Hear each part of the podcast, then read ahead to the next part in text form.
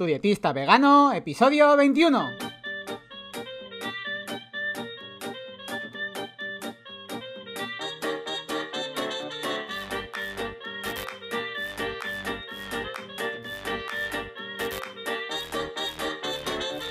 Hola, ¿qué tal? Muy buenas a todas y a todos. Bienvenidas y bienvenidos al podcast de Tu Dietista Vegano, el podcast en el que yo, Sergio Guayar, voy a comentar conceptos, estrategias, mitos y noticias sobre nutrición y veganismo.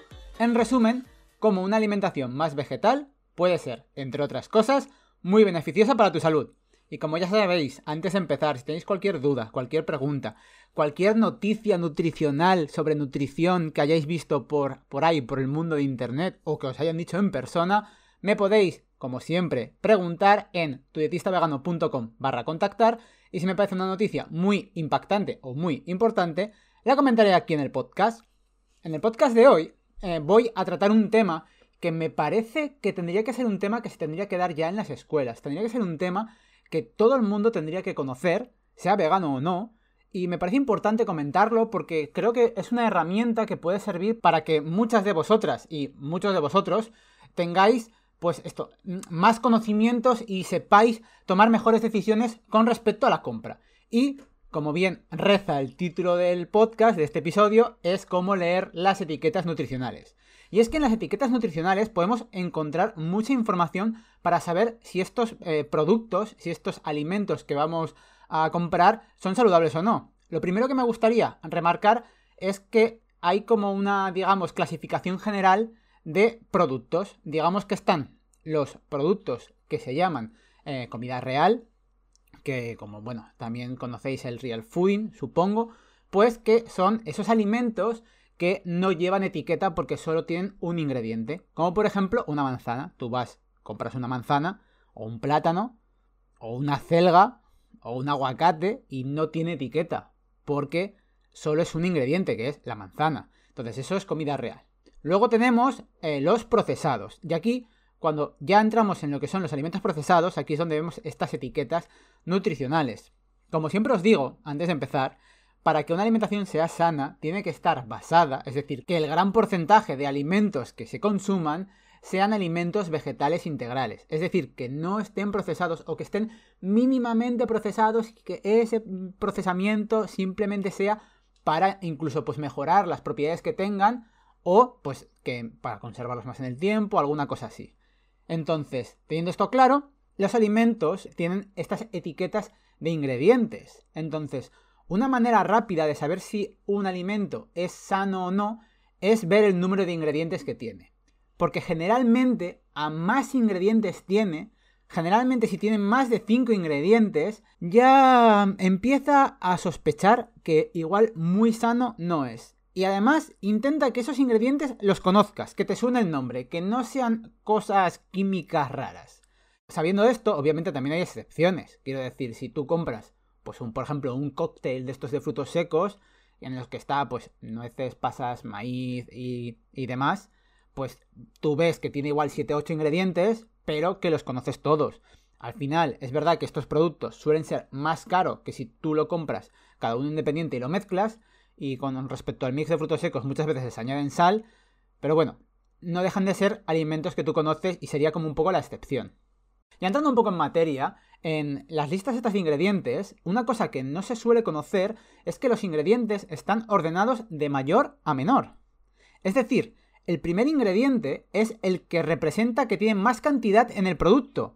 Y por ejemplo, esto se puede ver muy fácil en marcas de chocolate, que no son chocolate negro, chocolate sin más, y ves que el primer ingrediente es azúcar. Y tú dices, ostras, pues el primer ingrediente es azúcar, quiere decir que lo que más tiene ese chocolate es azúcar. Y luego puedes ver pasta de cacao, pasta, manteca de cacao y, y demás ingredientes. Pero tú ves, ostras, el primer ingrediente es azúcar. Y si lo comparas, por ejemplo, con un chocolate que sí que es un chocolate negro, ves que el primer ingrediente es la pasta de cacao, luego está el cacao desengrasado en polvo, la manteca de cacao, y luego ya, seguramente, si no es 99%, ves ya el azúcar pues más atrás de la lista de ingredientes. Entonces, eso quiere decir que hay menos cantidad de azúcar.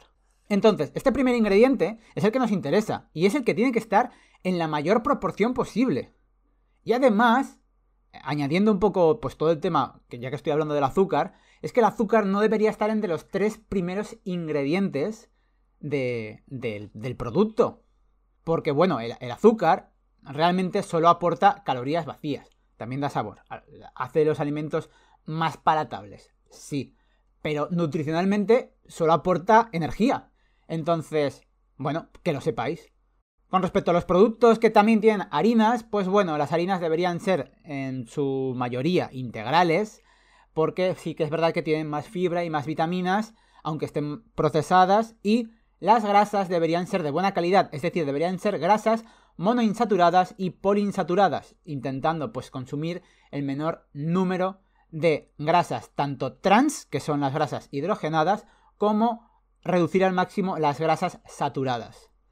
Los aditivos alimentarios que a veces pueden tener pues, estos alimentos son seguros y lo que tendrías que mirar es que no deberían de tener más de 3 o 4 por norma general. Por otro lado, otra de las partes que están en las etiquetas nutricionales es la información ya nutricional en sí, ya no la lista de ingredientes, sino el porcentaje que sale allí, a veces pone pues por 100 gramos, por ración, y nos vamos a guiar un poco con esto para también daros otras cositas que os podéis servir, unos trucos, unos tips para tomar mejores decisiones cuando vayáis al supermercado. Lo primero es que en todas las etiquetas debe poner la información nutricional por cada 100 gramos de producto, y esto es muy importante, porque quiero decir, 100 gramos de producto no deja de ser el 100% del producto, es un reflejo. Entonces, si en un producto tú tienes una etiqueta que te está marcando que tiene por cada 100 gramos de producto 50 gramos de azúcar, quiere decir que la mitad del producto es literalmente como si fueran terrones de azúcar. Y te están vendiendo muchas veces en algunos productos azúcar como si fuera, pues, por ejemplo, el Colacao o el Nesquik eh, son como un 70% azúcar.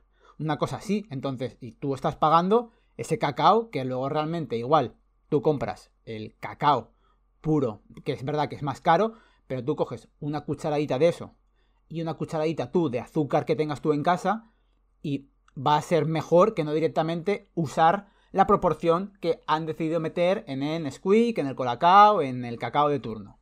Esto es como, como muy básico, pero a veces no se hace la relación. Quiero decir, siempre se ponen los 100 gramos de producto para poder eh, compararlo con eso y tener un reflejo de lo que representa en, el en la totalidad del producto. Y a veces se juega, es verdad, que ponen por 100 mililitros, no, pero deberías de echar tan... No, no, tenéis que fijaros siempre donde pone 100 gramos. Empiezan a mezclar con mililitros... No, no, 100 gramos, tiene que estar siempre.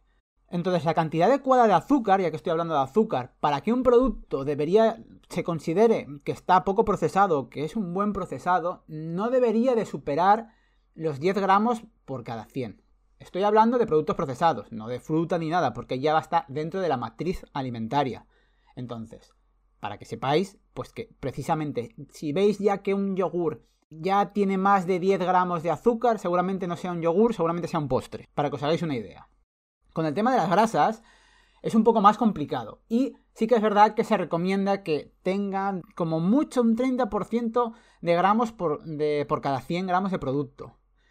Hay algunas excepciones, como siempre, como puede llegar a ser la crema de cacahuete o el chocolate negro, que son grasas, es verdad, pero porque es un alimento graso y que tampoco vas a, quiero pensar, comerte un bote de crema de cacahuete del tirón, sino que seguramente cogerás una cucharada de crema de cacahuete para pues, usar, dar en la tostada, o te comerás dos onzas de chocolate negro, por ejemplo, y no te comerás toda la tableta de chocolate, quiero pensar. Así que que sepáis que esos son un poco unas excepciones, pero claro, ahí siempre hay que medir más el porcentaje que estamos consumiendo. Y ya por último, para terminar, lo que tengo que hablar es el tema de la sal. La sal no es que sea mala, de hecho la sal yodada se recomienda una pizca de sal en las comidas, pero el problema es cuando esta sal viene añadida a ciertos productos, a ciertos procesados, en los que pues se le añade esta sal para hacerlos, como digo, más palatables. Se busca generalmente mucho esa mezcla de azúcar, harinas, grasa y sal para incitar más a comer. Y lo que se recomienda es que la sal en estos productos no debería superar 1,25 gramos por cada 100 gramos de producto. Bueno, ahora tenéis aquí ya un poco toda la información. Como siempre vais a tener eh, la información en la escaleta del programa en tudistavegano.com barra 21. Que espero que os haya gustado mucho este podcast, y os haya servido. Si no conocéis el mundo de las etiquetas nutricionales, pues eso que es de estas herramientas para poder tomar mejores decisiones de cara a la compra.